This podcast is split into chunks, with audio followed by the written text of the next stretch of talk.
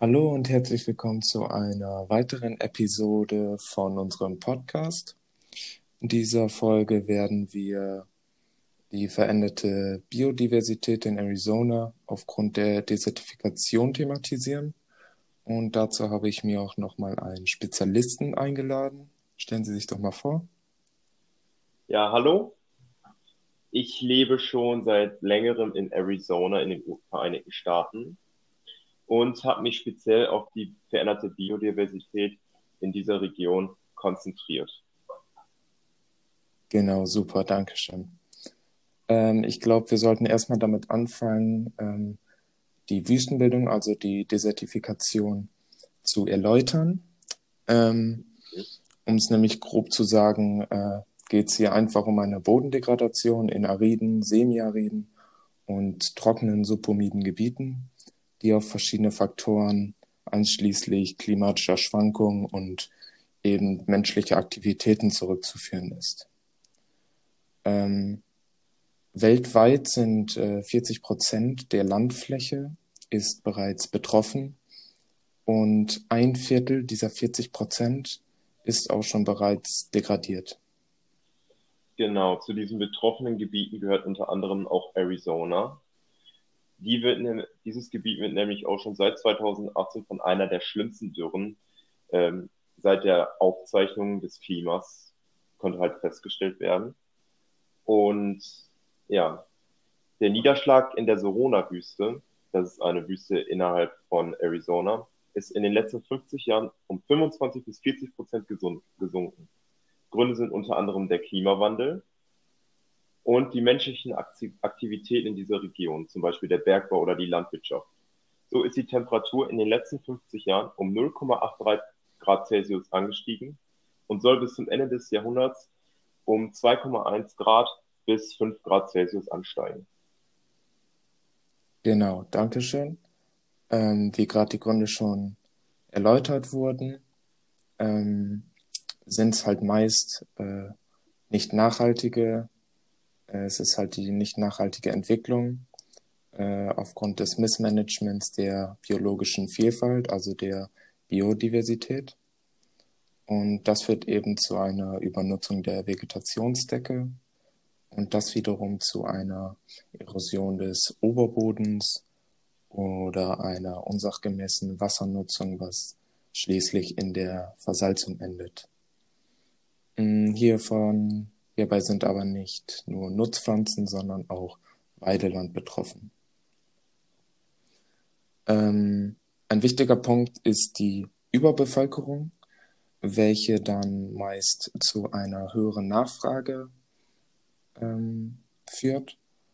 Und somit ähm, führt das Ganze halt zu einer Überbevorratung, einer Überweidung, einem Raubbau an Brennholz äh, auch zu einer, zu einer Zertrampelung und vor allen Dingen auch zu einer Umwandlung von Weide zu Ackerland.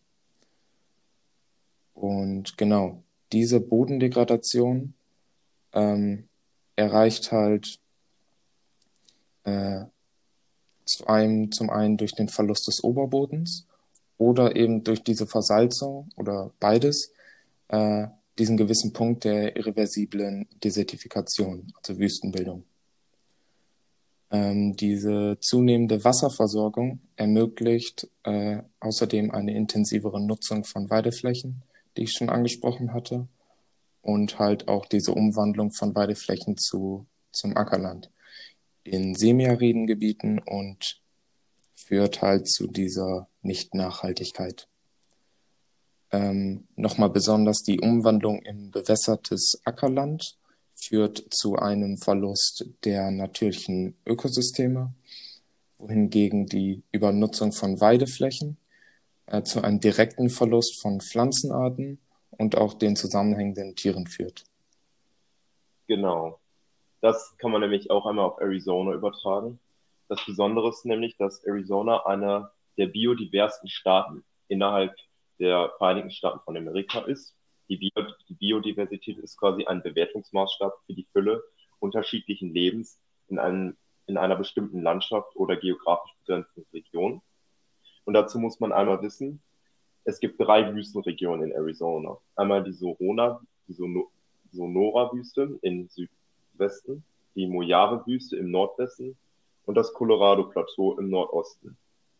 Arizona hat eine Höhendifferenz von 3830 Metern und viele verschiedene Landschaften, unter anderem trockene Wüsten, Canyon-Landschaften, halbtrockene und grasbedeckte Gebiete, Wälder, Buschlandschaften, Lavafelder, vulkanisches Hochgebirge, Berge, vergletscherte Gipfel und Flüsse.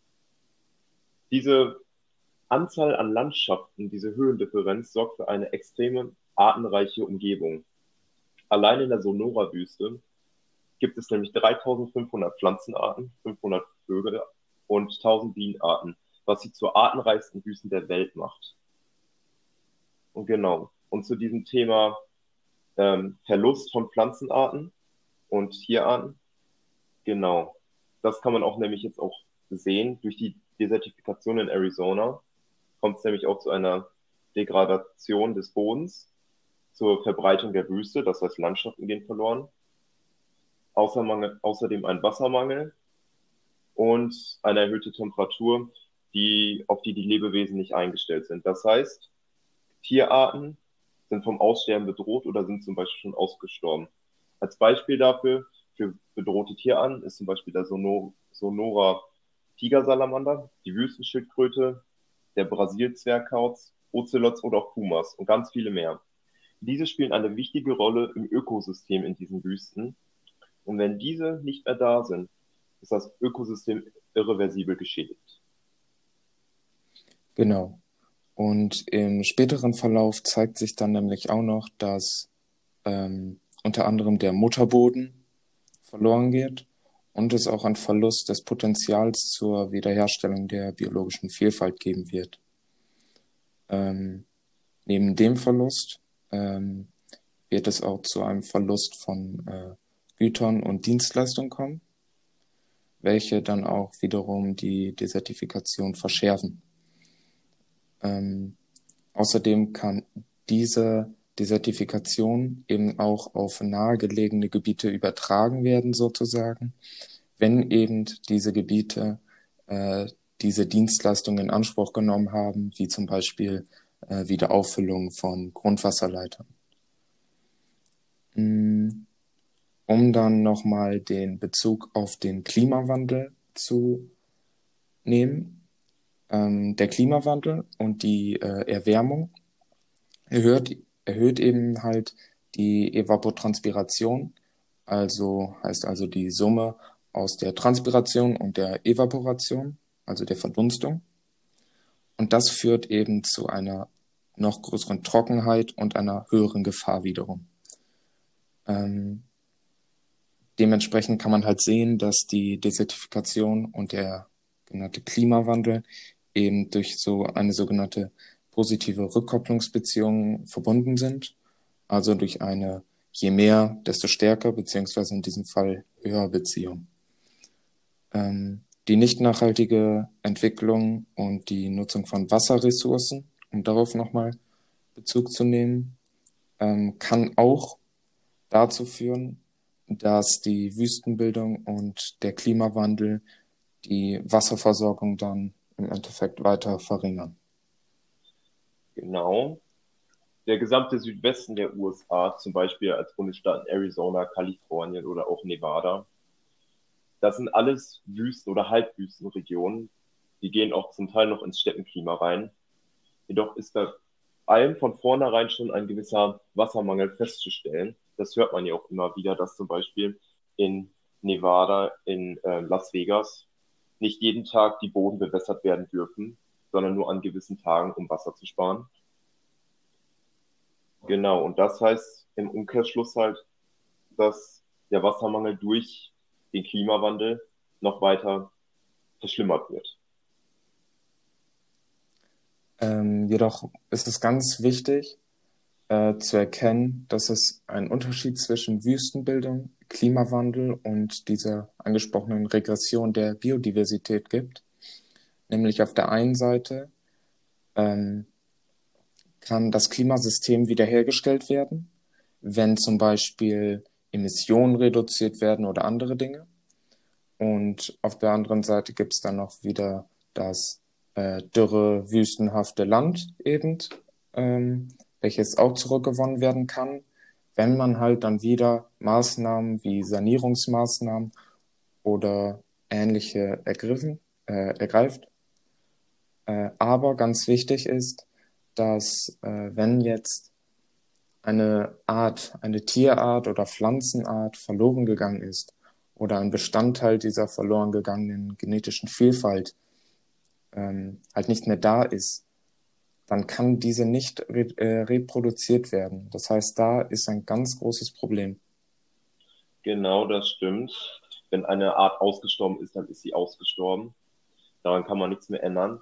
Jedoch kann man trotzdem versuchen, es so weit einzuschränken, wie es geht. So, kann zum so versucht man zum Beispiel heimische Pflanzenarten zu pflanzen und damit die, äh, die Wüsten aufzuforsten. Da gibt es zum Beispiel einmal die Sag Saguaro-Kakteen oder auch zum Beispiel die Carnegiea gigantea. Das ist auch ein Kaktus, ein sehr geschütztes Kakteen, weil sie vom Aussterben bedroht ist.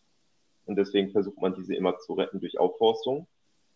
Dadurch versucht man dann, diese natürliche Biodiversität so gut es geht beizubehalten. Auch werden in den Wüsten dann andere Pflanzen gepflanzt, zum Beispiel die Eukalyptus, weil diese sehr an Wüsten angepasst sind und außerdem eine hohe Kohlenstoffbindung haben. Dadurch kann der Wärmeinseleffekt verringert werden. Der Wärmeinseleffekt ist quasi gegenüber, eine gegenüber dem Umland verändertes Lokalklima. Sie entsteht durch fehlende Vegetations- oder Emissionsausstoß und bringt eine höhere Durchschnittstemperatur. Und das könnte so mit, dieser Effekt könnte so verkleinert werden. Auch kann man versuchen, den Wasserverbrauch in dieser Region zu verringern. Zum Beispiel die, verbraucht die Landwirtschaft und der Bergbau sehr, sehr viel Wasser und teilweise auch unnötig viel Wasser. Da könnte man lieber effizienter arbeiten, um Wasser zu sparen. Und außerdem könnte man auch invasive Arten entfernen. Das sind Arten, die ursprünglich eigentlich woanders herkommen, aber dann durch Schifffahrt etc. in diese Region gekommen sind und die das Ökosystem in dieser Region gefährden. Das sind zum Beispiel der Götterbaum, die nickende Distel oder der Rutentisch, das rutentische Salzkraut. Sie verdrängen nämlich teilweise einheimische Pflanzenarten und zerstören oder zerstören und ähm, beeinflussen negativ so das äh, Umweltökosystem. Genau. Und das Ganze führt dann am Ende auch sonst zu einem Verlust von dürreempfindlichen Arten, wenn solche Gegenmaßnahmen nicht wirklich gemacht werden. Und schließlich leidet die Ökosystemleistung erheblich darunter.